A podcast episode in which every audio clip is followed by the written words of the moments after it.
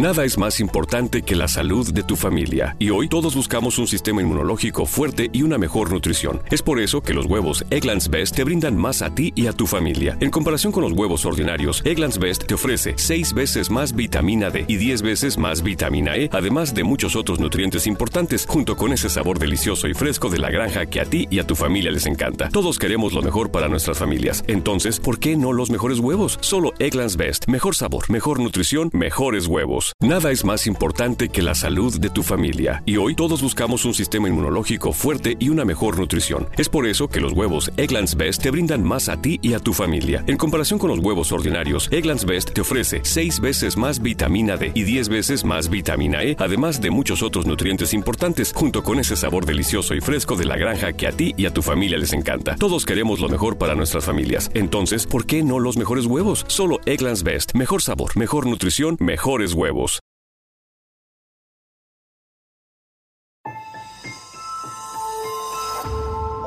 Durante años, se pensó que el Yeti vivía en los Himalayas. ¡Bienvenidos al Himalaya!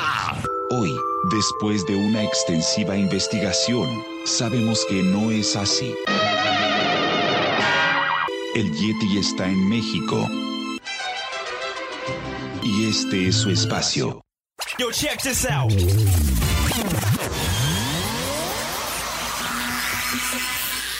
Good evening, everybody. We are controlling transmission. Estás escuchando la nueva temporada de La era del Yeti. Tecnología, Actualidad, arte, música, entretenimiento, sexualidad. Política. y mucho más En este espacio, la era del Yeti.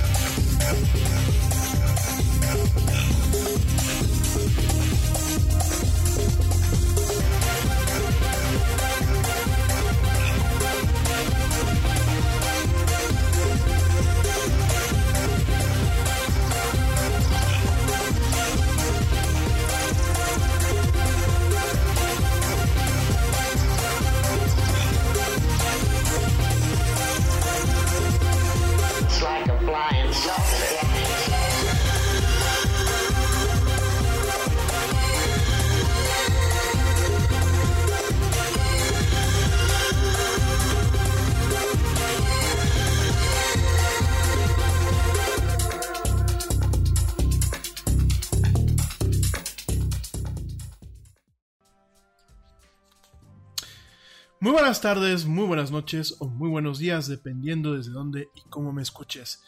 Yo soy Rami Loaiza y te doy la bienvenida a esto que es la era del Yeti. Actualidad, tecnología y mucho más en una hora. Gracias, gracias a ti que me escuchas en vivo a través de la plataforma Spreaker y también me escuchas en diferido a través de la misma plataforma, pero también a través de diversas plataformas como lo son Spotify, iHeartRadio, TuneIn, Stitcher, Castbox y por supuesto las aplicaciones de podcast de eh, Google y de Apple. Gracias de verdad a ti que me acompañas hoy, martes 27 de agosto de 2019, pues desde donde me estás escuchando. Yo sé que tú me puedes escuchar desde México, desde Estados Unidos, desde España, desde Panamá, desde Argentina, desde Canadá, desde Puerto Rico, desde Chile, desde Costa Rica, desde Colombia, desde Guatemala, desde Italia, desde Francia, desde Reino Unido, desde Holanda, desde Suecia, desde Suiza, desde Noruega, desde Francia, desde Israel o desde Islandia. Gracias, gracias de verdad por acompañarme en esta emisión en donde, bueno, vamos a platicar las notas del día, pero también vamos a continuar platicando de la guerra las plataformas de streaming y del fin, del fin de la época de oro. Es decir, ya no vamos a tener un solo servicio o un par de servicios a los cuales recurrir para todas nuestras necesidades de contenido en video, sino que ahora tendremos un portafolio bastante diverso lo cual puede significar algunas cosas positivas, pero también algunas cosas negativas, conforme las majors, las majors como Disney, empiezan a torcer su músculo y a presionar con las exclusividades propias de sus contenidos. En fin, vamos a estar platicando de esto el día de hoy. Como siempre, yo te recuerdo que esto, pues, no es un, no es un monólogo, esto es un diálogo, y que puedes entrar en contacto conmigo a través de mis redes sociales, como lo son Facebook. Si tú me encuentras en Facebook, es como la era del Yeti, la era, no la ira ni la hora, es la era del Yeti, Yeti es con Y al principio y con I latina al final. Me dicen algunos de ustedes, oye, ¿por qué lo comentas si pues en el podcast viene el nombre cuando entran directamente por el podcast? Bueno, por ahí hay gente que todavía me dice, pues es que no te encontré en Facebook. Sí, compadre, porque estabas poniendo Yeti con Y al final. Pero bueno, dicen que por eso también el shampoo lleva instrucciones. En fin. Oigan, Facebook, la era del Yeti, Twitter, arroba el Yeti oficial, e Instagram arroba la era del Yeti. Ponte en contacto conmigo, platiquemos mucho de los temas que vamos a estar discutiendo esta semana y no te desconectes de esta misión que pinta bastante, bastante interesante. Por lo mientras, me voy rápido a los titulares y después a un corte.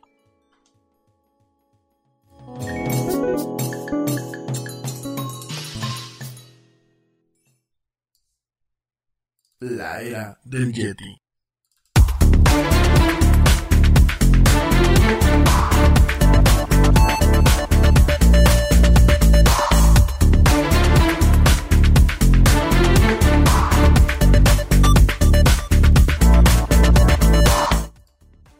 Y estos son los titulares del día de hoy aquí en la era del Yeti.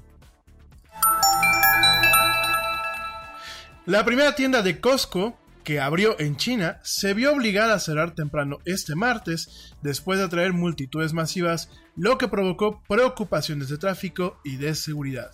Como bien dicen, todo pasa en China. Los investigadores descubrieron el ADN de parásito más antiguo jamás registrado en una pieza, de heces de puma de 17.000 años de antigüedad. Fíjate nada más, el descubrimiento confirma que los pumas vivían alrededor de las montañas de los Andes argentinos durante la última edad de hielo y estaban infestados con una especie de gusano redondo que todavía se encuentra comúnmente en los perros, gatos y zorros modernos. El espécimen, descubierto en una cueva inhóspita en el noreste del país, se conservó gracias a las condiciones secas, saladas y frías de la cueva caca jurásica. Un spin-off de la aplicación Instagram parece estar en el camino que se centra solo en amigos cercanos. Es una aplicación de conversaciones, se llamará Threads, o por lo menos así se llama de momento dentro del equipo interno de Instagram, y es, es una respuesta de la subsidiaria de Facebook a la plataforma Snapchat.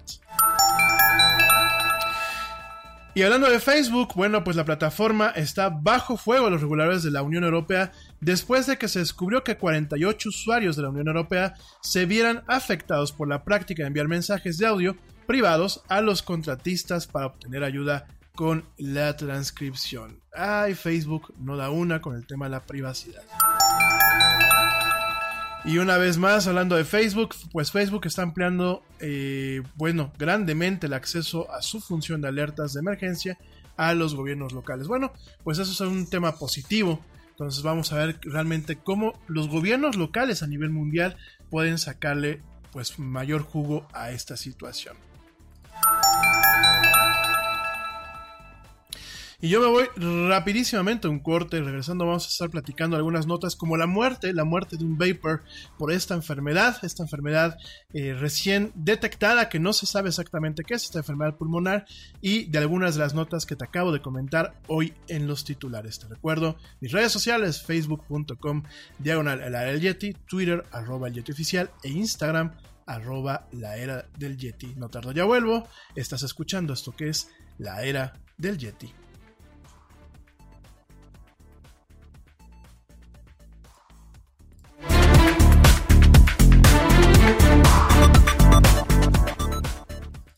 Check this out. Este corte también es moderno. No te vayas.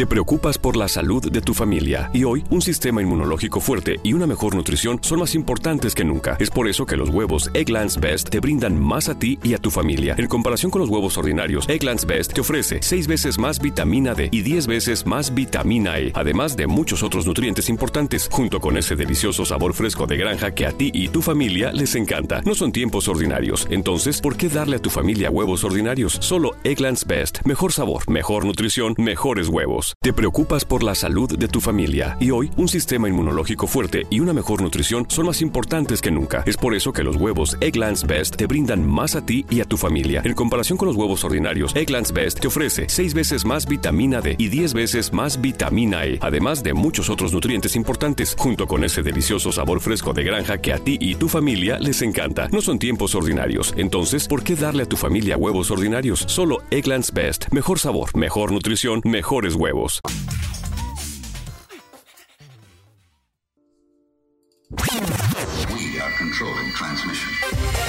Ya estamos de vuelta en la era del Yeti.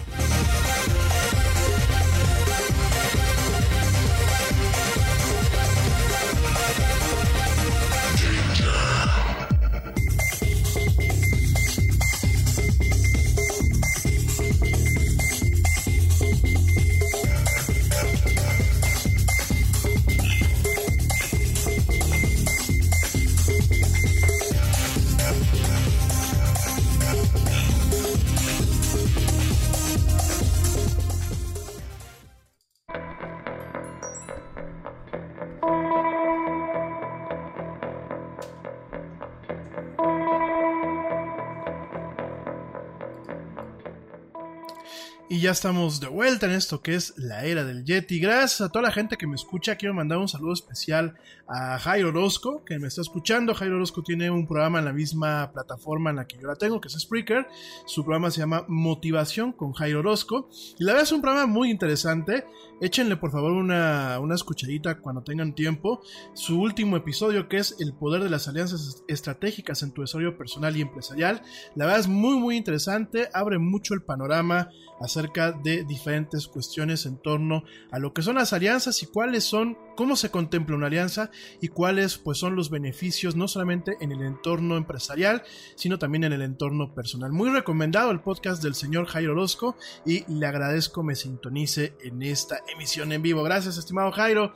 También quiero eh, saludar de una vez, pues por supuesto a la Teacher Lau, a mi preciosa Teacher Lau, le mando un besote. Por supuesto a los Yeti Papás, que luego pues para aquí me están escuchando gracias a los papás del Yeti. Por supuesto también al equipo honorario del área del Yeti, quienes son Ernesto, eh, Pablo, George y el buen Manu Torres. Gracias por escucharme, como siempre, mandarme notas y apoyarme con la producción de este programa. Por supuesto también, pues al buen Ergarín, también un saludo a Dani Arias y Ale Dresler. Bueno, Ale ya está por aquí conectada. Gracias por escucharme desde Berlín, allá en Alemania y sobre todo en vivo. Gracias, mi Ale, como siempre. También saludos a Ale y Carolina, Mónica Castillo, a Paco Guillén, a Luis, allá yo soy, a Mayra Medina, a Ernesto Guillén, que nos está escuchando de nuevo, a Ricardo Alvarado, a Luis Carlos Campos, a Diana Echeverría, a eh, Rafael Valverde, a Charlie Valverde, saludos mi querido Charlie, a eh, Catalina, Catalina eh, Ponce de León, yo creo que será hermana de María Enriqueta Ponce de León, que también nos estaba escuchando el día de ayer. También saludos a José Luis Dorantes, a Paco Vargas, a Carlos Rodríguez, a Luis Enrique Ramos que nos está volviendo a escuchar, a Carlos Pliego, otra vez también, gracias. gracias por levantarme la manita. Eh, y por último también a Diana Campos. Si se juntan pues más saludos, ya los estaré mandando en el siguiente, bueno, después del siguiente corte. Gracias de verdad a toda la gente que me escucha en vivo y por supuesto que también me escucha en diferido. Oigan, se me olvidó marcar una nota eh, en los titulares, se me olvidó comentarla. Es una nota, bueno, un par de notas. La primera, bueno, pues es eh, cómo cuando se agrega grafeno a ciertas telas y a ciertos materiales de vestimenta, bueno, pues eso lo convierte en un repelente, en un repelente bastante poderoso contra los mosquitos. Vamos a estar platicando de esta nota. Y una nota que me parece sumamente importante es el exmarido de una mujer y su nueva novia de este señor han sido ordenados por un juzgado a pagar 3.2 millones de dólares en un caso de eh, porno de venganza. De todo esto vamos a estar platicando en unos minutos más eh, a profundidad en esto que es la era del Yeti. También te quiero comentar, bueno, vamos a empezar ya de lleno con el análisis de las notas. La era del Yeti. Gracias. Vamos a comenzar con el análisis eh, profundo de las notas, pero primeramente una nota que se nos quedó el día de ayer en el tintero. Es esta nota bastante importante en donde pues se registra el primer caso de un fallecimiento debido a una enfermedad aún desconocida vinculada a lo que es el vaping allá en los Estados Unidos. Te recuerdo esta nota que tocábamos la semana pasada, 193 personas han sido pues afectadas con estos síntomas de esta enfermedad eh, entre junio, entre el 28 de junio de eh, este año y el día de hoy. Esto de acuerdo a lo que es la CDC allá en los Estados Unidos o los US Centers for Disease Control and Prevention. Eh, este, bueno, este problema ha sido principalmente agudo en lo que es el estado de Illinois, donde pues un gran número de usuarios de estos cigarrillos electrónicos y de vapors eh, pues han sido hospitalizados por eh, síntomas de problemas de pulmón y que además de todo esto se han duplicado en lo que va de la última semana. Actualmente, 22 personas han sido hospitalizadas en solamente este estado y 12 casos más están siendo revisados en torno a este padecimiento. Aún no se sabe si los síntomas están asociados eh, por una sola enfermedad. En lo que es el estado de Illinois, las personas que han sido hospitalizadas pues son relativamente jóvenes. De hecho, sus edades están oscilando entre los 17 y los 38 años. Como te lo comenté la semana pasada, algunos síntomas incluyen pues eh, la fatiga, eh, la dificultad para respirar, eh, en algunos casos dolor, dolor de espalda y algunos problemas como dolor también de pecho. De acuerdo a la CDC, algunos pacientes registran que han tenido también dolor de pecho crónico y además de todo esto, pues vómito, diarrea y fatiga corporal. La causa aún se desconoce, aunque pues, algunos oficiales de la CDC han comentado que eh, es muy poco probable que sea un virus o una bacteria. Hasta el momento no se ha identificado ningún producto en particular que pueda estar enfermando a la gente y la CDC sigue eh, urgiendo a los doctores que reporten cualquier caso inexplicado de enfermedades del pulmón que puedan estar vinculadas a lo que es el vaping, además de información acerca de qué productos pueden estar usando sus pacientes, ¿no? Eh, te recuerdo que la semana pasada platicábamos este tema y por ahí se comentaba que quizás parte del problema fuera derivado en torno al uso de ciertos cannabinoides dentro de lo que son este tipo de aparatos eh, electrónicos, bueno, pues para poder fumar, ¿no? Y, realmente son, bien, no es humo lo que se genera, realmente es un vapor, por eso se le conoce como vaping. Y es muy curioso porque aquí en México aún no se registra ningún caso, en Europa pues tampoco se registra ningún caso, realmente los principales casos están pues registrando en los Estados Unidos. Ojo, con lo que yo estoy diciendo no significa que no se estén presentando casos. Hay una diferencia entre registrarse y presentarse. Pero por el momento pues ni la Unión Europea ni otros países, México, ni en Colombia. De hecho, por ahí eh, platicaba hoy en la mañana con un colega de Colombia, le mando un fuerte abrazo y me comentaba que no habían casos todavía que se reportaran, siendo que, bueno, pues el tema del vaping también se ha popularizado mucho allá, ¿no? Sin embargo, bueno, en los Estados Unidos, pues la CDC, lo que es la eh, FDA, y lo que son los oficiales de salud pública están investigando pues esta enfermedad y están haciendo una alerta de una situación que en cualquier momento puede convertirse en un problema de salud pública. Al respecto, Ngozi Ezike, el director del Departamento de Salud Pública eh, de Illinois, comentó pues en, un, en, un, en una nota de prensa que la severidad de esta enfermedad que la gente está experimentando es alarmante y se debe de eh, pues eh, alzar la voz de que el uso de cigarrillos electrónicos y lo que es el vaping en general puede puede ser peligroso. Entonces, bueno, pues yo te lo comento, te lo dejo aquí de tarea. Vamos a estar muy atentos a esta nota, vamos a estarla siguiendo y bueno, pues la gente que eh, practica lo que es el vaping, una vez más, esté muy atenta de su salud, esté muy atenta de cualquier molestia que pueda eh, provocar en algún momento, pues este uso. Si tienen alguna molestia, suspéndanlo. Y bueno, pues la sugerencia principal es, si pueden, pues no fumen. Hay otros vicios menos nocivos, pienso yo. La era del Yeti. Y bueno, pasando a otros temas un poco pues más agradables, quiero pensar yo, eh, o más positivos. Fíjate que pues esta nota nos llama mucho la atención y esperemos que se marque un precedente a nivel internacional en donde pues el ex, el ex marido de una mujer y su nueva novia de este señor pues han sido ordenados a pagar 3.2 millones de dólares eh, como gastos para eh, pues satisfacer las necesidades de un, un tema de eh, daños y perjuicios en un tema de eh, un caso, un caso en específico de eh, porno de venganza.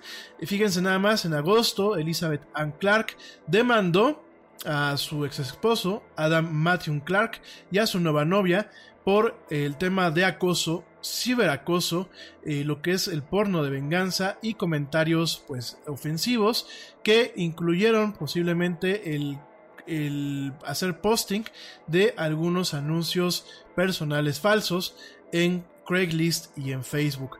Eh, para quienes están preguntando que qué es el porno de revancha, miren, el porno de revancha es cuando yo grabo a alguien y eh, por un tema de pues de desamor, de, de mm, de despecho, pues hago públicos estos videos privados eh, sin consentimiento de esta persona, pues buscando directamente un perjuicio.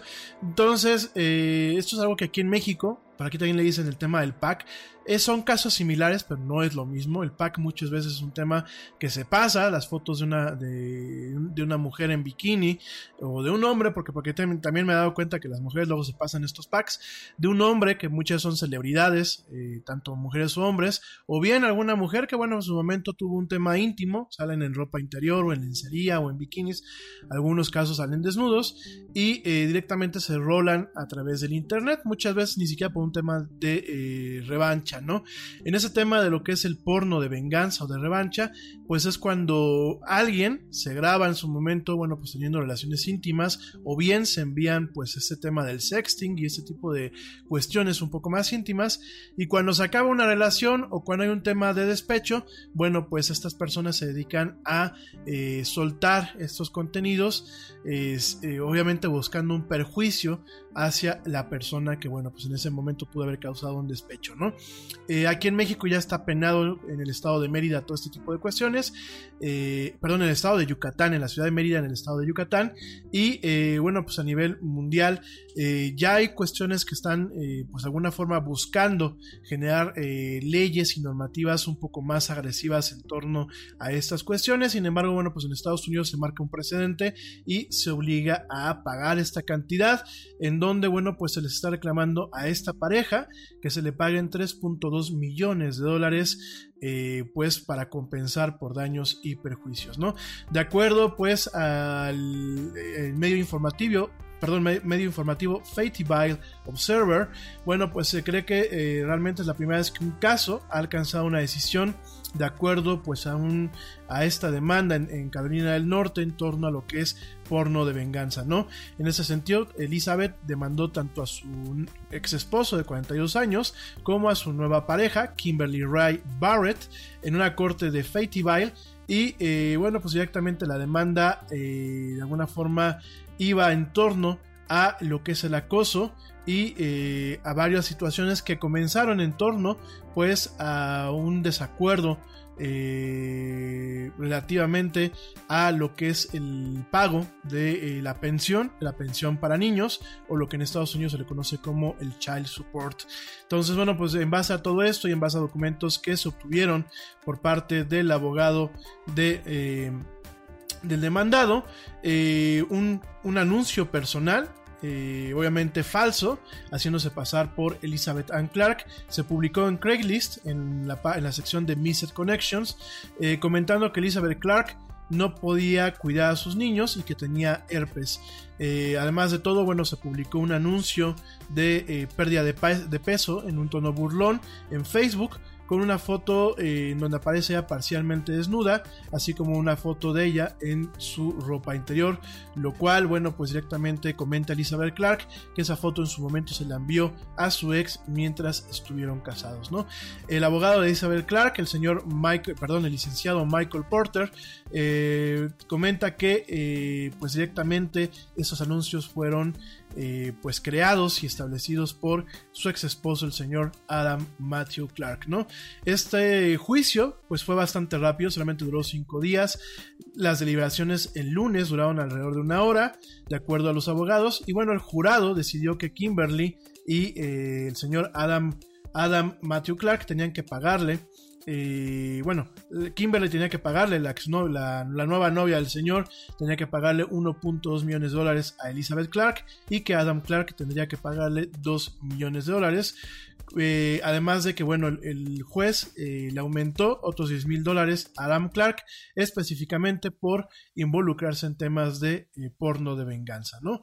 fíjense nada más, o sea, me parece que esto es un tema eh, bastante delicado con el advenimiento de las nuevas tecnologías, creo que lo, hemos platicado varias veces. Eh, siempre les he dicho pues, a muchos de ustedes que hay que tener mucho cuidado con el tipo de información que manejan en sus dispositivos electrónicos. Eh, yo entiendo, yo entiendo que en ocasiones, bueno, pues en un contexto de una pareja se pueda manejar ese tipo de contenidos y no, no tenemos por qué eh, dudar de nuestra pareja el día de mañana. Yo creo que pues la mayoría de nosotros conocemos con quién estamos y conocemos pues así el nivel de madurez eh, de la pareja. Sin embargo, bueno, muchas veces yo se los he platicado, también hay, hay un tema en donde pues eh, hay cuestiones de hackeo en donde pues muchas veces el exnovio hackea a la exnovia eh, o la exnovia hackea al exnovio, aunque usted no lo crea, aquí en México se han dado algunos casos en donde pues alguna exnovia ahí medio psicópata eh, contrata o le agarra y le dice al amigo hacker pues que le eche la mano y a través de lo que es ingeniería social, se los vuelvo a repetir mucho del tema de seguridad digital contemporáneo, no se va tanto pues a lo que te pintan en las películas de Hollywood, en donde bueno tienes a un chavito sentado frente a una computadora, mucho del hackeo de alto nivel hoy en día se hace a través de herramientas eh, vinculadas a lo que es la ingeniería social, como pueden ser el phishing y eh, cuestiones en donde alguien se puede hacer pasar por una entidad como lo puede ser un banco, como puede ser Apple, como puede ser una institución con la que la víctima tenga alguna conexión. Y a través de eso, bueno, se pueda conseguir información de acceso a los diferentes sistemas que pueden guardar eh, pues este tema directamente de imágenes y todo este tipo de cuestiones en la nube, ¿no? Entonces, bueno, yo les vuelvo a comentar, por favor, tengan mucho cuidado con lo que eh, manejan en sus dispositivos. Recuerden que una vez que una imagen queda grabada eh, pues en un teléfono, hoy en día con esos teléfonos inteligentes, muchas esta imagen ya eh, en el momento en que la estamos tomando, eh, ya se está replicando en los servidores en la nube. No por eso digo que no utilicen, por ejemplo, iCloud, no por eso no digo que utilicen, en el caso de Google, pues el tema de Google Pictures. Sin embargo, bueno, lo que yo les digo aquí es, por favor, pues ejerzcan eh, cierto sentido común y ciertas precauciones con los contenidos que generan y que almacenan en sus teléfonos. Nada más. Y bueno, pues como comenta aquí Jairo Orozco, le salió cara a la gracia a esta pareja. Y que bueno, me alegro mucho que se estén tomando ese tipo de medidas a nivel mundial. La era del Yeti. Y bueno, eh, pasando a temas un poquito más agradables, bueno, te comento que eh, eh, se ha demostrado que el agregar grafeno, este material, que bueno, le llaman el material milagroso, a ciertas telas, lo convierte en un, pues, en un repelente prácticamente perfecto en contra de los mosquitos. Fíjense nada más, investigadores de la Universidad de Brown han encontrado que eh, ciertas telas, cuando se les trata con grafeno, directamente repelen así como lo escuchas, repelen con mayúsculas sin necesidad de eh, repelentes químicos, sin necesidad de estas pulseras que huelen a citronela, sin necesidad de cualquier tipo de cuestión que vaya aplicada sobre la piel, sencillamente agregar, eh, bueno, tratar telas con grafeno, eh, pues realmente hace que los mosquitos no se te acercan, ¿no? Fíjense nada más, el grafeno, pues es un material prácticamente milagroso que se produce a partir de una capa de átomos de carbón, perdón, de átomos de carbón que se pues organizan en una en un andamio eh, en, un, andamio eh, de forma hexagonal en dos dimensiones, ¿no? Perdónenme si este tema es un poco, este, eh, pues, enrollado. Realmente la gente que sabe de química y de física y de lo que es ingeniería de materiales, pues tendrá un poquito más de conocimiento. Pero bueno, aquí lo que es, lo que realmente es el grafeno, pues es, es un tipo de eh, organización de lo que es el carbono, en vez de generar grafito, como el que se utiliza muchas veces en las plumas o en, en algunos sprays de pinturas en aerosol, aquí lo que se hace es que se cambia lo que es la composición, la composición atómica y lo que se genera pues es un material que es bastante, bastante liviano, pero es 100 veces más fuerte que el metal y que bueno, pues prácticamente hoy en día ha sido utilizado desde parches para monitorear lo que es el nivel de azúcar en la sangre, eh, llantas de bicicleta con un tema de eh, lo que es eh, pues una tracción eh, de alguna forma adaptable o modulable hasta bueno pues directamente lo que es un tipo de negro que le llaman Banta Black o super, super negro que es un tipo de bueno no quiero decir colorante es un tipo de pintura negra que bueno pues es el color más negro eh, en la historia del ser humano. ¿A qué me refiero con esto? Bueno, pues es un material que absorbe con tal... eh, absorbe eh, pues con demasiada fortaleza lo que es la luz o con demasiado impacto lo que es la luz visible no la refleja y por eso es súper oscuro este material, ¿no? Entonces, bueno, pues esos han sido algunos de los componentes del grafeno, por ahí algunas investigaciones en torno al desarrollo de microchips, a ciertas cuestiones en torno a la computación cuántica. Sin embargo, bueno, pues en un, en un papel publicado el día de ayer en lo que se le conoce como el Journal de Proceedings of the National Academy of Sciences of the United States of America, lo que, bueno, son de alguna forma los recuentos de la Academia Nacional de Ciencias de los Estados Unidos de Estados Unidos de América, investigadores en la Universidad de Brown en Rhode Island, allá en la Unión Americana, detallan cómo lo que es eh, ciertas telas en donde, bueno, se les ha aplicado un óxido de grafeno, eh, pues funcionan como, eh, además de una protección o una barrera de químicos tóxicos, también han protegido a todos los que la usan de los ataques de mosquitos en dos diferentes formas, ¿no? Eh, hay dos formas en las que, bueno, pues estas telas eh, evitan que los mosquitos te piquen. La primera es que los mosquitos no pueden generar suficiente fuerza en lo que se le conoce como probosis, que bueno, pues es el piquito del mosquito, es la parte que donde pues te pican y de ahí, bueno, inyectan cierta saliva para eh, fomentar lo que es... eh, eh, o más, más bien omitir lo que es la coagulación y puedan pues chupar sangre. Ojo, déjenme hacer una aclaración. La gente pensamos que el mosquito te pica para, para comer. No, el mosquito como tal es la hembra, la hembra del, del- del mismo género, de los mosquitos. Y la hembra lo que hace es chupar sangre para que del colesterol de la sangre se puedan formar los cascarones de los huevecillos que eh, posteriormente eh, terminan, bueno, pues depositando para eh, mantener lo que es su ciclo de vida, ¿no?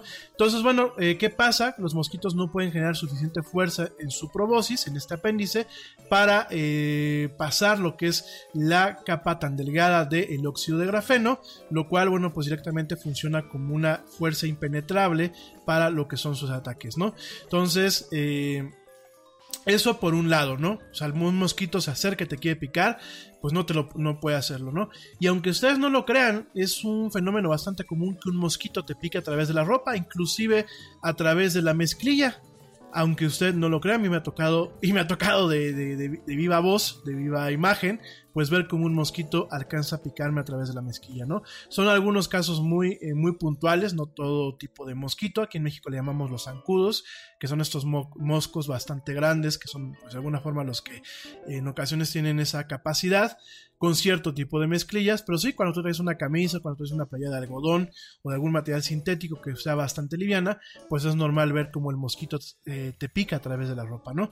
Entonces es una parte en donde el óxido de grafeno evita que pues el mosquito pueda penetrar lo que es esta tela y picarte, y la otra parte es que eh, cuando se utiliza este tipo de eh, telas con óxido de grafeno, eh, ni siquiera los moscos alcanzan a aterrizar en, las, en las partes donde puedes tener cierta piel expuesta, porque lo que hace es que estas telas neutralizan las señales químicas que eh, provienen de tu piel.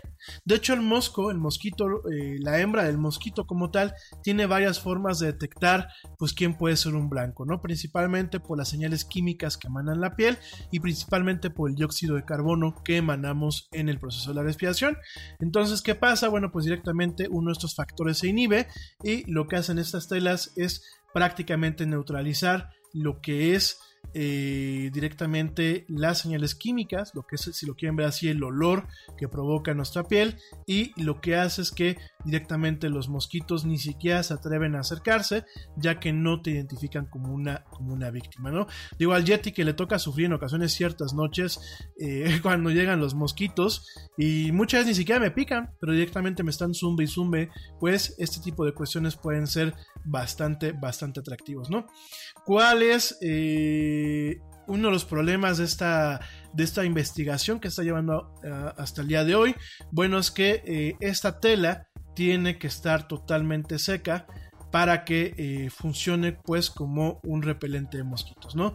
Cuando eh, se moja, pues todo este tipo de protecciones se disminuyen. Entonces, bueno, pues eh, los científicos están tratando de encontrar otra forma de óxido de grafeno con un contenido reducido de oxígeno para que pueda funcionar tanto en un entorno de humedad de la tela como también en un entorno en donde esté completamente seca la tela, ¿no? El problema es que cambiar los ingredientes significa que el material pues dejaba de respirar, así que bueno, pues por un lado en este material en donde, bueno, se reduce lo que es el contenido de oxígeno, sí, estás a salvo de los mosquitos, sin embargo, pues te puedes acalorar porque no permite la transpiración adecuada, ¿no? Entonces, bueno, pues esta es eh, una investigación que está actualmente eh, operando, que está llevando a cabo. Por supuesto, todavía no hay ninguna solución comercial ni hay ninguna prenda que tenga ese tipo de tratamiento, pero pues como sea es un tema bastante, bastante esperanzador para aquellos que sufrimos del el gusto de los mosquitos. En fin, me voy rapidísimamente a un corte, te recuerdo mis redes sociales para que puedas entrar en contacto conmigo y platicar, es eh, Facebook, me encuentras como la era del Yeti, Twitter arroba el Yeti oficial e Instagram arroba la era del Yeti. No tardo, ya vuelvo, no te desconectes, estamos en este martes, martes 27 de agosto, en esto que es la era del Yeti. Ya vuelvo.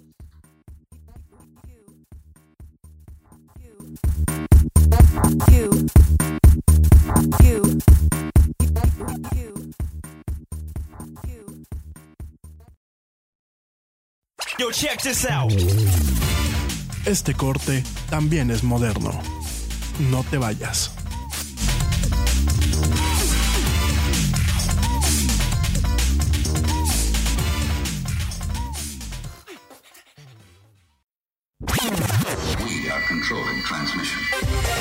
Ya estamos de vuelta en la era del Yeti.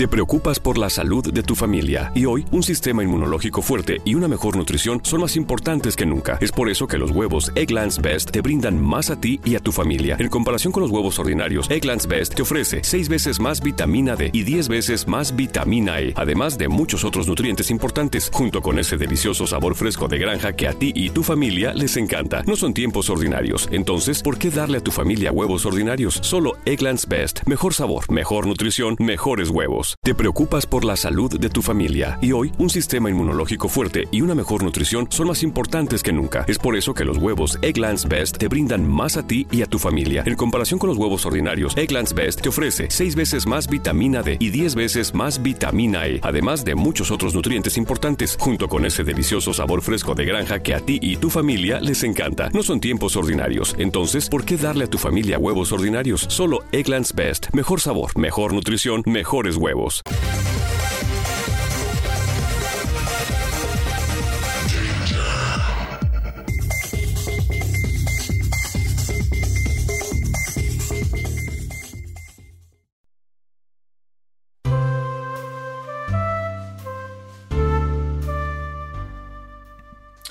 Y ya estamos de vuelta en esto que es la era del Yeti. Mil gracias a la gente que me continúa escuchando en esta emisión en vivo y a la gente que me sigue escuchando también en diferido. Bueno, oigan, déjame antes de pasar a otro tema. Mañana vamos a estar platicando eh, de algunas situaciones en YouTube, sobre todo, bueno, pues en aras de que la presidenta de YouTube, Susan Woke Siki, pues directamente comentó el día de hoy en un, en un blog, en un post de blog, comentó el por qué eh, YouTube mantenía ciertos videos ofensivos o eh, bastante controversiales en la plataforma y todo esto en torno pues a un, tema, a un tema de apertura, ¿no? Mañana lo vamos a discutir un poco, sobre todo, bueno, pues porque estamos hablando esta semana acerca de el fin de la era del streaming y eh, lo que es la guerra de las plataformas de streaming y si bien YouTube no entra directamente en esta categoría, bueno, pues es interesante entender las redes sociales en torno a lo que es el medio de video que de acuerdo a varios estudios, bueno, pues el video, eh, lo que es el consumo de video en la próxima década, eh, a partir del 2020, bueno, pues puede elevarse hasta en un 150%. De todo esto y más vamos a estar platicando y bueno, vamos a platicar los efectos que una plataforma como YouTube pues puede llegar a tener no solamente en la cultura popular, no solamente en la gente, sino también, también en lo que es la democracia y la comunicación de ciertas noticias. De esto y más el día de mañana. Bueno, pues nos quedan 20, bueno, 15 minutos de programa. Vamos a estar platicando pues del fin el fin de la era de eh, la era dorada del streaming y lo que se, eh, de alguna forma se vecina como la guerra de las plataformas de streaming, ¿no? El día de ayer platicábamos de Netflix, a muchos de ustedes les platiqué originalmente cómo funcionaba el servicio, que de hecho, eh, a pesar de la plataforma de streaming, fíjense que Netflix, yo te lo comentaba el día de ayer, pero quiero dejarlo un poco más... pues más puntualizado, Netflix comenzó como una empresa que lo que hacía era directamente permitirte a ti rentar rentar películas en DVD en su momento, después en, Blu-ray y eh, a partir de una plataforma, pues las enviando por correo. Te llegaban a ti tu, DVD o tu Blu-ray, eh, lo veías y te podías quedar con él el tiempo que tú quisieras, en el momento que tú quisieras rentar otra película. Bueno, directamente lo que hacías era ponerlo en su mailer, en un sobre especial y enviarlo por correo para eh, que la siguiente película que tú quisieras ver, que estaba en la lista, pues te fuera enviada de forma automática, ¿no? Netflix, bueno, pues es la forma en la que de alguna forma, valga la redundancia, eh, se construyó como empresa, eh, de alguna forma pues logró, logró posicionarse y de ahí, bueno, pues fue cuando, cuando directamente logró, logró plantear lo que es esta, eh, pues esta plataforma de streaming que se ha vuelto tan común. De hecho, déjame te comento algo. El día de hoy se dio a conocer de que Netflix pues acaba de rebasar eh, los 5 mil millones de eh, rentas de DVDs todavía en su plataforma normal a través eh, este el, título que de alguna forma pues supera esta, esta cantidad es eh, la película de Elton John esta biografía de Elton John que se llama Rocketman. Y bueno esta es con la que Netflix allá en los Estados Unidos alcanza los 5 mil millones de títulos eh, a través de lo que es su plataforma de renta de soportes físicos pues es eh, una, un milestone que a pesar de todo, a pesar de la plataforma, se acaba de alcanzar el día de hoy, ¿no? Entonces, bueno, pues realmente eh, al respecto hay un tweet en donde se manda, un tweet de DVD Netflix, en donde se comenta que eh, se le da eh, un agradecimiento muy profundo, muy caluroso a todos los miembros que han sido muy increíbles y que han estado pues a lo largo de estos 21 años con lo que es la plataforma de DVD Netflix, ¿no? Entonces, bueno, pues esto es bastante interesante, sobre todo porque la compañía sigue reportando que después de lo que es este periodo de seis meses de lo que va del año, este periodo que terminó el 30 de junio, sigue manteniendo un total de 2.4 millones de suscriptores de la plataforma para el envío de DVD por, por correo, lo que se traduce en 157 millones en ganancias para esta empresa, ¿no? Entonces fíjense nada más, eh, obviamente lo que es la plataforma de streaming eh, ha rebasado lo que es esta plataforma de películas eh, a través de correo. Fíjense nada más, tenemos unos datos en donde nos dicen que Netflix tiene actualmente 60 millones de suscriptores domésticos y 91.5 millones de suscriptores internacionales, los cuales eh, le generan un 9.3 mil millones de dólares en lo que son ganancias, ¿no?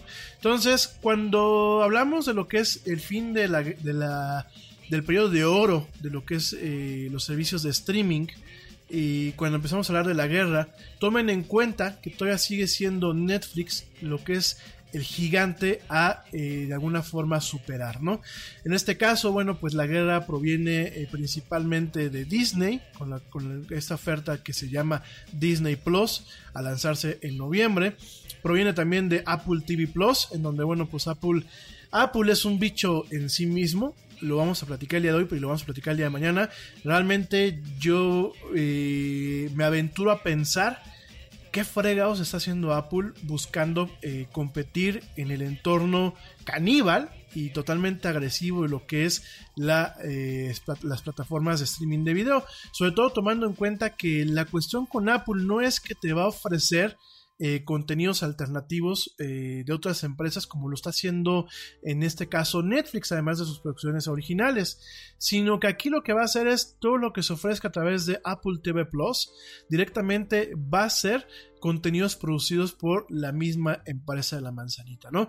Aquí estamos viendo una catarsis con el tema de Apple, ¿no? Apple está entendiendo que el mercado de los iPhones, que el mercado de las computadoras, que el mercado de las tablets, quizás no le ayude a crecer o a mantenerse como lo está haciendo hasta el momento en la próxima década. Por lo tanto, está invirtiendo en el desarrollo de servicios que le permitan mantener pues un vínculo de lo que es la marca, la marca La Manzanita, con conceptos generales en entorno de lo que es el lifestyle, ¿no? Por un lado, ya lo hemos platicado, tenemos el tema de la tarjeta de crédito, esta tarjeta que de momento solamente está disponible allá en los Estados Unidos. Por el otro lado tenemos esta parte de Apple TV Plus.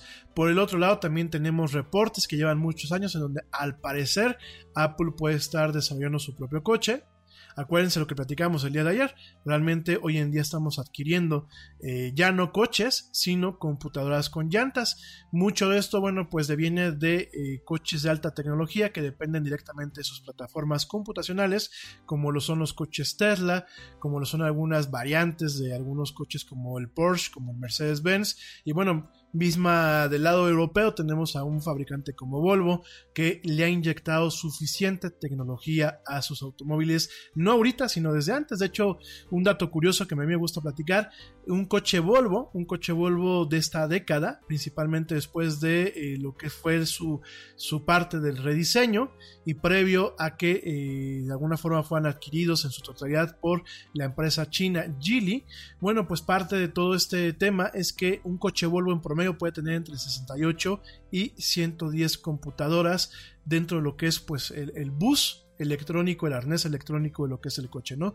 Son computadoras que controlan desde el aire acondicionado, desde lo que son la plataforma de aire acondicionado limpio, lo que le llaman Clean Zone, desde eh, lo que son los sistemas de diagnóstico, las bolsas de aire, los sistemas de seguridad, los sistemas de ABS, el sistema de entretenimiento, etcétera, ¿no?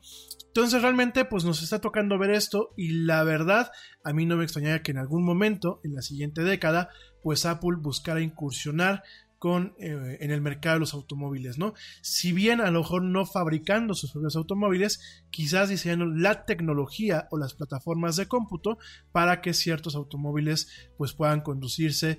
Ya estamos hablando inclusive de temas de, eh, automóviles autónomos, ¿no? Como ya en su momento lo ha propuesto Tesla, como ya en su momento inclusive lo ha propuesto el mismo... Eh, el mismo Volvo y como lo han, lo, han, propuesto empresas como Waymo allá en los Estados Unidos, ¿no? Entonces, bueno, pues realmente eh, vemos esta parte, sin embargo yo sigo sin entender por qué Apple está tocando o queriéndose meter al entorno de lo que es las plataformas de streaming, siendo que la competencia se viene totalmente, como decimos aquí en México, totalmente ruda, ¿no? Para empezar, bueno, pues tenemos a Netflix, que ya es un jugador totalmente reconocido en el mercado. Y de ahí, bueno, a lo largo de esta última década, yo te platicaba el día de ayer que en su momento había escrito un artículo en donde pues hablaba que la revolución no había sido televisada realmente, en donde pues las plataformas de streaming iban a poner, pues como decimos aquí en México, perdonándome la expresión, iban a poner a parir chayotes a las televisoras eh, mainstream, a las televisoras contemporáneas, pasó, por lo menos aquí en México, pues hoy, hoy, en día sabemos que los servicios de televisión de paga y las plataformas de streaming han puesto en jaque, sobre todo en temas publicitarios, a las televisoras públicas. En Estados Unidos, bueno, eh, por el tipo de mecanismo que en Estados Unidos se maneja en torno al mercado de la televisión, en donde se maneja una figura que es la sindicación o el syndication, como se le llama, pues los efectos han sido menos agresivos, ¿no? Sin embargo, en México, donde tenemos dos compañías que durante a lo largo de, estas décadas, pues han tomado pésimas decisiones, pues obviamente eh, hoy están sufriendo el embate de caídas publicitarias, que ya en su momento platicaremos entre mañana y el jueves, porque es interesante entender el contexto de la guerra de las plataformas de streaming, eh, con el contraste de lo que son las plataformas de televisión pública y de televisión masiva, ¿no? Entonces, bueno, pues esto ya lo, augurábamos hace más de nueve años, sin embargo, bueno, pues en su momento pensamos que los principales actores iban a ser eh, Netflix en su momento, eh, después llegó Hulu, que bueno, pues Hulu en su momento fue creado por ABC, por CBS, eh, NBC Universal también tuvo una participación, ha habido una transformación y a lo largo pues de estos años, realmente quien se está quedando con el poder de Hulu es directamente Disney. De hecho, Disney Plus está ofreciendo dentro de un bundle la posibilidad de tener acceso a ESPN Plus, a Disney Plus y también a la plataforma de Hulu. De Hulu platicaremos con un poquito más de detalle mañana. Para el público latinoamericano me van a decir, pues Hulu, ¿qué onda? ¿No? Hulu nunca eh, se lanzó salvo en Estados Unidos y algunas pruebas limitadas en Japón. Hulu es una plataforma principalmente que se enfoca en lo que es la televisión cotidiana, lo que son las series y ciertos programas especiales. Sí, hace cinco años empezó a tener una catarsis y tuvo un tema de eh, presentar algunas películas, de hacer algunas producciones originales. De hecho, eh, de Han, a, a Han, eh, Handmaid Handmaid's Tale, perdónenme mi, mi, pobre inglés en este momento, a Handmaid's Tale o el cuento de la criada que le llaman aquí en México. Bueno, pues yo sé que aquí en México lo pasan en TNT, que pues es una cadena de Warner Media. Sin embargo, en Estados Unidos pues la producción directamente fue hecha en su momento por Hulu. Entonces, eh, encontramos ese tipo de plataformas en un principio, lo que eran Netflix, Hulu. Por ahí después también llegó eh, Walmart con una plataforma que se llamaba Voodoo que en su momento intentó capitalizar a partir de una plataforma que se llamaba Ultraviolet, en donde si tú comprabas ciertos Blu-rays y ciertos DVDs en los Estados Unidos, tú tenías acceso a versiones digitales por streaming que las tenías en un directamente pues en un locker, en un armario y que bueno, tenías todo un sistema de acceso a contenidos de forma centralizada, ¿no? Sin embargo, eh, Ultraviolet no tuvo la atracción que era necesaria, Voodoo empezó a perder un poco de tracción también, no tuvo el enfoque que quizás buscaba directamente Walmart para hacerlo eh, rentable, no tuvo las alianzas que en su momento tuvo Netflix, porque hay que recordar que pues que Netflix eh, cuando se decidió a lanzarse a lo lleno y por la conquista del mercado internacional, invirtió muchísimo dinero, eh, no solamente en producciones originales, sino en producciones y contenidos de otras empresas. Hay que recordar pues el chistecito de que todavía este año, para mantener Friends en su catálogo, eh, durante pues todo lo que es del 2019, pagó más de 100 millones de dólares. De hecho, lo platicamos aquí en la del Yeti el año pasado, ¿no? Entonces, bueno, pues todo este tipo de cuestiones realmente en su momento hicieron que jugadores como Walmart, declinaran de poder competir en este entorno. Por supuesto hay muchos canales como Curiosity Stream, hay canales como bueno, el mismo Hulu que ya está cargando con lo que es The Criterion Collection, diferentes plataformas que tienen todo ese tipo de contenidos o canales especializados, sin embargo, los eh, proveedores más gordos o más importantes en el tema del streaming generalizado, lo que es el streaming mainstream, pues han sido directamente en su momento Hulu, Posteriormente, hace algunos años, eh, llegó Amazon con su oferta de Amazon Prime Video, en donde una de las ventajas que tuvo Amazon, o una de, las ideas brillantes que tuvo Amazon, fue incorporar el contenido de otras empresas dentro de sus paquetes eh, de visionado al público, además del catálogo original de Amazon Prime, que es parte del de, eh, pago de la membresía de forma anual justamente de Amazon Prime, esta, esta membresía que te permite a ti contar con envíos eh, sin costo, contar con ciertas ofertas, con ciertas promociones, acceso a, a, un servicio de música y acceso en este caso al servicio de video. Además de esto, en su momento en Estados Unidos, aquí en México no nos tocó verlo, y en América Latina tampoco, pero eh, principalmente en Estados Unidos contó con ciertos paquetes como de las empresas Starsea, eh, ABC, NBC Universal, etc., que podían de alguna forma complementar lo que es la oferta de video eh, dentro de lo que es esta plataforma, ¿no? Entonces, bueno, eh, hay que entender estos principales eh, jugadores en el tema del streaming.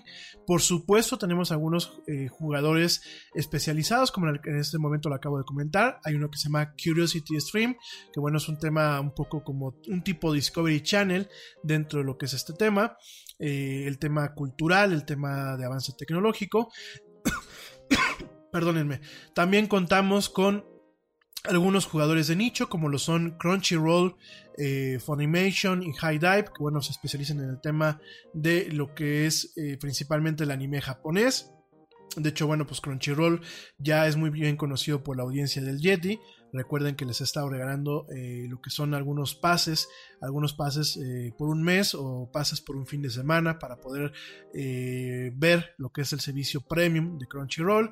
Está Funimation, que es la contraparte, recientemente aquí ya por Sony también. Tenemos Obviamente servicios como HBO, HBO Go y HBO Now. Tenemos obviamente las plataformas de streaming de los diferentes proveedores, como lo es Fox Now, como lo es Crackle, que pertenece a Sony, eh, como lo es Telemundo allá en los Estados Unidos, como lo es esta plataforma de NBC Universal. Sin embargo, los grandes eh, jugadores del streaming en su momento llegaron con una propuesta, algo que yo les platicaba el día de ayer, que era lo que se le conoce como el core cutting. El core cutting en Estados Unidos era romper con los servicios de televisión de paga. Era romper con las cableras, romper con servicios como lo es en Estados Unidos DirecTV, aquí en México como lo es Sky, y al igual que en buenas partes, en un, buen, en un buen número de lugares aquí en América Latina.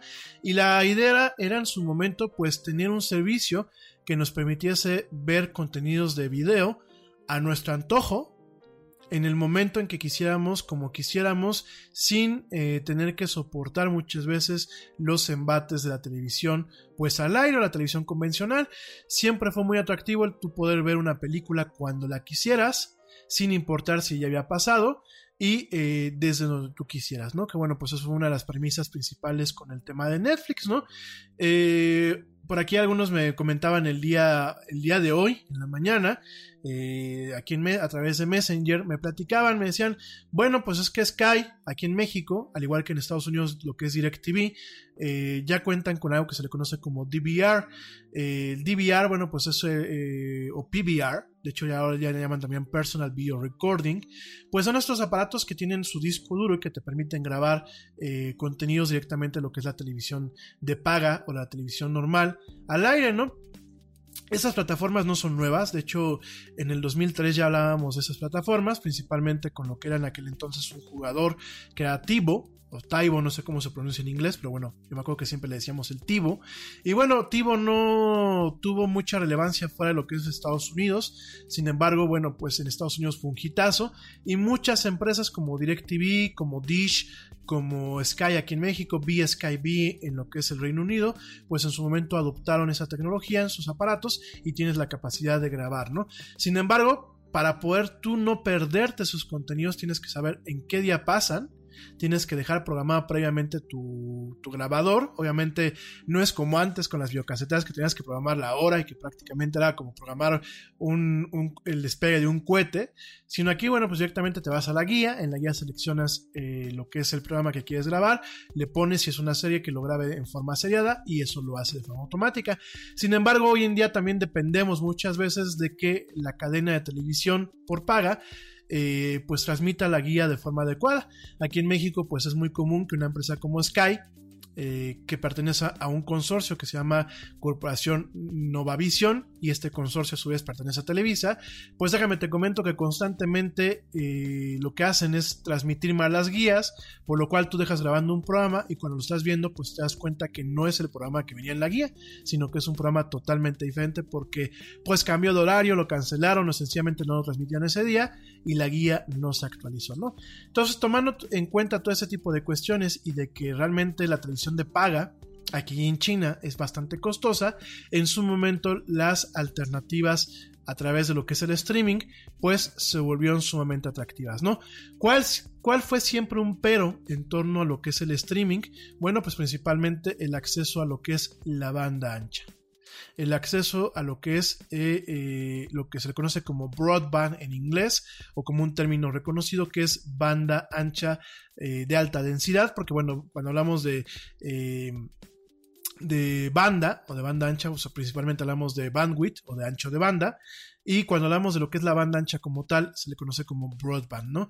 A pesar de que el DSL, pues lleva ya más de dos décadas a nivel global, Hoy en día, eh, las velocidades del ADSL, eh, todavía al utilizar estos, estos sistemas de cobre, lo que son las líneas telefónicas normales, o como en el entorno de telecomunicaciones se le conoce como POTS, como Plain Old eh, Telephone System, bueno, pues todavía estos sistemas, a pesar de que ya dan buenas velocidades en algunas, en algunas localidades y bajo algunos tipos de tecnología, como lo es el ADSL 2 eh, Plus o diferentes sabores de lo que es eh, en torno a lo que es el ASL. Eh, obviamente siguen siendo ínfimas comparadas a lo que son las alternativas que viajan a través de lo que es la fibra óptica o en su defecto a través de lo que es el cable coaxial. El cable, el cable coaxial, bajo una especificación que hoy en día se le conoce a nivel global como DOCSIS, es lo que muchas empresas de televisión por cable pues otorgan a sus clientes para el tema de internet y para el tema del teléfono, ¿no? Sin embargo, eh, como lo hemos visto aquí en México, no sé si es el caso allá en los Estados Unidos, aquí en México eh, las ofertas que en ocasiones hacen las cableras, pues aunque te ofrezcan 10 megas a través del cable coaxial, muchas veces como se comparte el ancho de banda o como requieren de repetidores que usualmente van colgados en los postes y que van energizados, cuando falla un repetidor, cuando realmente se satura el barrio, se satura el edificio a donde llega pues este tipo de conexiones, la conectividad, lo que es el ancho de banda, se eh, reduce significativamente. Y hoy por hoy nos hemos dado cuenta, eh, sobre todo por ejemplo los usuarios en la Ciudad de México de lo que es la plataforma Easy, usuarios que se quejan constantemente de que no reciben lo que están pagando, ¿no? Al igual que muchos usuarios de Telmex en lo que es el ASL, que tristemente en muchas partes del país es lo único que hay y que realmente en ocasiones no satisface las necesidades reales de los consumidores. ¿Por qué? porque en ocasiones lo que hace Telmex es que no invierte en los sistemas de multiplexión, en estos DSLAMs, que así se les conocen en las centrales telefónicas, no invierte en estos aparatos, no compra aparatos nuevos y eh, satura muchas veces estas cajas para que eh, una caja que a lo mejor en promedio, bajo términos de funcionamiento adecuado, puede darle servicio a lo mejor a 50 puertos, pues terminan los de Telmex utilizando ciertos modos eh, de emergencia o de fallback directamente en, eh, en, este tipo de sistemas, pues terminan ocupando lo que son 100 puertos en donde pues directamente pueden entrar 50, ¿no? Entonces, pues tomando esta circunstancia y contemplando que ni siquiera Estados Unidos tiene una buena cobertura en torno a los servicios de eh, lo que es broadband o de un buen ancho de banda, pues directamente, eh, y en México también pasa lo mismo, y en otros países, pues el tema del streaming siempre se puso en tela de juicio y siempre tuvo este riesgo, ¿no? Sin embargo, con el avance de la tecnología y con el avance de mejoras en la codificación que utiliza Netflix para transmitir sus contenidos, bueno, pues hoy en día nos topamos con eh, streams o flujos bastante resilientes a malas condiciones de red, ¿no? Entonces, bueno, durante mucho tiempo y tomando todo este tipo de cuestiones técnicas, que no es un argot para marear, sino pues es principalmente para que ustedes tengan un referente eh, en torno a el porqué de algunas cuestiones en este, en este mercado de lo que es las plataformas de streaming, pues eh, por ahí realmente del 2010, 2000, entre el 2010 y el 2014, pues tuvimos un advenimiento y un crecimiento en el consumo de estas plataformas de streaming, ¿no?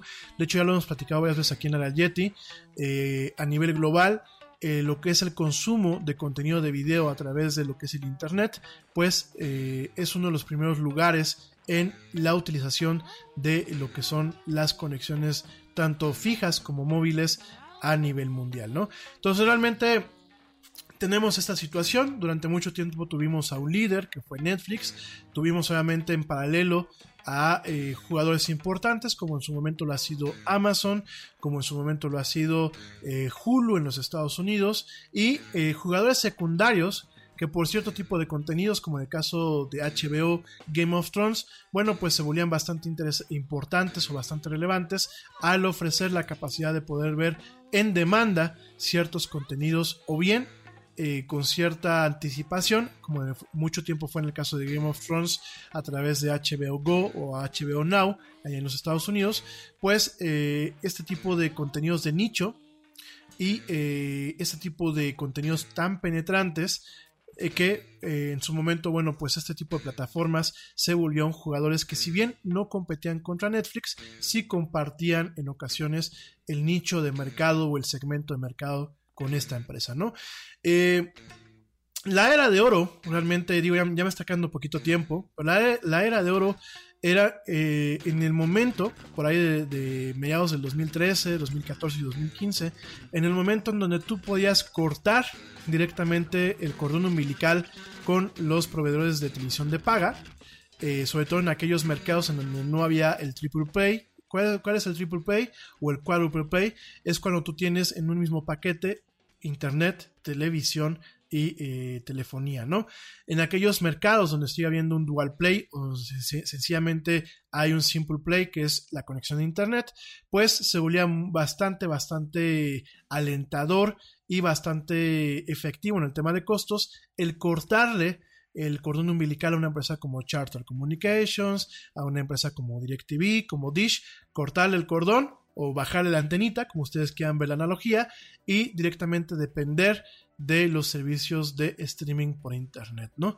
Mucho tiempo eso fue la norma, mucho tiempo las majors, cuando hablamos de las majors, hablamos de las casas productoras grandes como lo es Warner Media, como lo es eh, NBC Universal, como lo es eh, el Emporio Disney, Iba a decir Fox, pero bueno, hay que recordar que bueno, ya Fox pertenece, la parte de, producción de contenidos pertenece a Disney. Bueno, como todas estas majors en su momento pusieron su brazo a torcer, llevaban mucho tiempo de desventaja en contra de Netflix y de otras plataformas y dieron licencias para sus contenidos en estas plataformas, ¿no? Así fue, eh, fue un tema, digámoslo así, hegemónico durante mucho tiempo, pero las majors nunca estuvieron contentas. Las majors quiero dirigirme con mucho respeto porque yo entiendo que son negocios y como yo siempre lo he platicado, yo creo que no podemos ponerle cara de fuchi al capitalismo. Yo entiendo que el capitalismo en ocasiones ha sido desmedido, en ocasiones pues en gobiernos laxos eh, da pie a la corrupción y hay ciertas empresas que definitivamente no tienen respeto ni por el medio ambiente, ni eh, por sus empleados, ni por sus clientes. Sin embargo, esto es como las armas no porque un arma eh, exista significa que tengas que hacer un daño. Hay armas que están guardadas en un, detrás de una vitrina en un museo y sirven para un tema histórico, para un tema de aprendizaje. Y para mí el capitalismo me parece que es una forma, y lo he dicho varias veces en este programa, pues, me parece que es la mejor forma eh, pues de generación, de producción y de intercambio de, de valor a nivel mundial después de todas las demás, ¿no? Digo, definitivamente en mi muy humilde opinión, ni el socialismo, ni el comunismo, ni las demás formas, pues han logrado dar las oportunidades que el capitalismo tiene, ¿no? El capitalismo como tal no es inherentemente malo, lo que es malo es la forma en la que, en, la que en ocasiones nosotros nos conducimos bajo este esquema, ¿no? Y en este caso, no quiero eh, faltar el respeto a estas grandes mayors, Obviamente han invertido muchísimo dinero en crear contenidos, en crear franquicias, en crear cuestiones que luego nos tienen pues totalmente atrapados, como lo fue el fenómeno de Game of Thrones. Eh, por supuesto que no las puedo juzgar, yo sé que todo es un negocio, yo sé que tienen a muchos empleados, a muchos talentos, mucha gente que debe de comer y comer y comer bien, porque yo creo que pues si estás trabajando, eh, eres acreedor a, a tener bien una buena vida, esa es mi, mi, forma de pensar. Sin embargo, en ocasiones pienso que se pasan de, de listas, ¿no? O se pasan de vivos por, eh, un afán de muchas veces quererle dar valor agregado a lo que son los accionistas y a la gente que ha invertido pues en estas empresas, ¿no? Entonces, ¿qué pasa? Bueno, pues un, un problema que tenemos ya desde hace más de tres décadas es el tema de las licencias.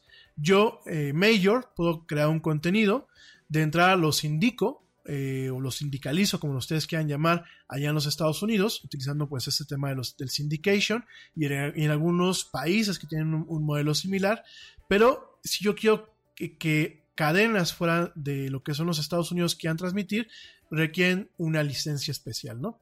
Esas licencias se venden usualmente en los mercados de medios. Hay eh, mercados de medios como el MIPCOM, que se lleva a cabo anualmente en lo que es la ciudad de Cannes, allá en Francia. Y bueno, son, son mercados donde se venden formatos, donde se venden lo que es el producto enlatado y donde se venden las licencias de transmisión, ¿no?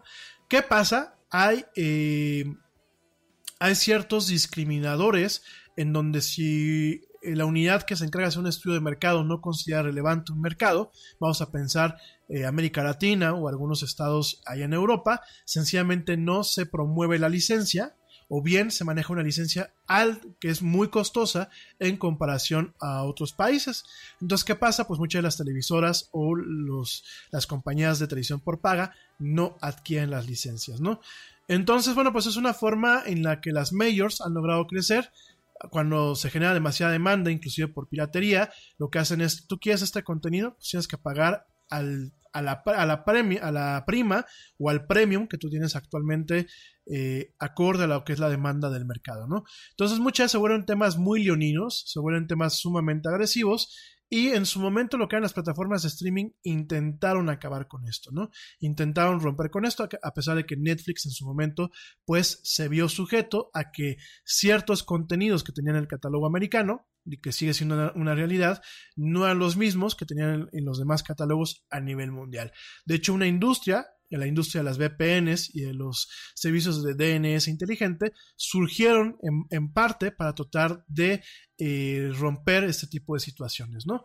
Entonces, ¿qué pasó? Eh, pasó todo esto y las majors nunca estuvieron contentas. Las majors nunca estuvieron contentas con el manejo que le daba Netflix, con, perdón, Netflix, con el manejo que muchas veces tenían en algunas cuestiones. ¿Y qué fue lo que terminó pasando? Pues que las majors como Disney se terminaron cansando y dijeron, mejor monto mi plataforma de streaming. Y eso es lo que está pasando ahorita. Eso es lo que nos vamos a enfrentar pues a finales de este año y el año que viene, en donde las majors, como lo es Warner Media, como lo es Disney, como lo es NBC Universal, van a lanzar sus propios servicios y van pues a intentar comerse no solamente una tajada, sino un gran grueso del pastel y tratar de trasladar la hegemonía de la televisión de paga, en donde tú pagabas paquetes, paquetes de televisión a la carta para poder ver HBO, para poder ver Fox, para poder ver Cinemax. Pues bueno, todo esto se va a trasladar posiblemente al entorno del streaming y quizás el día de mañana terminemos con eh, empresas que se, que se, encarguen de dar paquetes para poder tener Netflix, para tener, poder tener eh, Disney Plus, etc, etc, dentro de los paquetes de televisión en demanda o a la carta, ¿no? Obviamente esto conlleva muchísimas cuestiones, obviamente eh, también cuando hablamos de este tipo de temas, también nos tocará hablar mañana de lo que es la neutralidad en la red, por qué es importante y por qué realmente puede agudizar la cuestión de la guerra de las plataformas de streaming, sobre todo con efectos negativos hacia el consumidor, o sea, hacia ti y hacia mí. Pero en fin, oigan, ya llegamos al final del programa, de hecho ya nos colgamos bastante en el tiempo, pero yo mañana te espero, eh, pasaditas las 7 pm, hora central de la Ciudad de México, en una emisión más de esto que se llama La Era del Yeti, o bien te espero a la hora que tú quieras a través de las versiones en diferido. Gracias, gracias por escucharme. Te deseo una excelente noche de martes, a ti que me estás, escuchando en vivo, o una excelente tarde, o allá mis amigos en Europa, pues una excelente madrugada de miércoles. Gracias por escucharme en vivo. Y a ti que me escuchas en diferido, te deseo un excelente día, una excelente tarde o una excelente noche, dependiendo desde dónde y cómo me hayas escuchado. Gracias, te mando un fuerte abrazo, pórtate mal, cuídate bien, niégalo todo y como dice el tío Yeti, vámonos, ¿por qué? Pues porque ya nos vieron, te escucho el día de mañana. Más bien, nos escuchamos el día de mañana.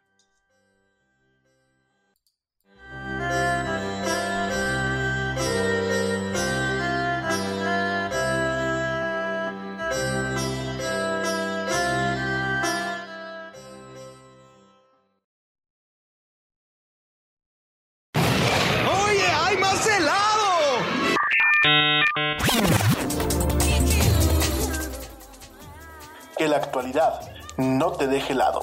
Te esperamos en la siguiente emisión de La Era del Yeti.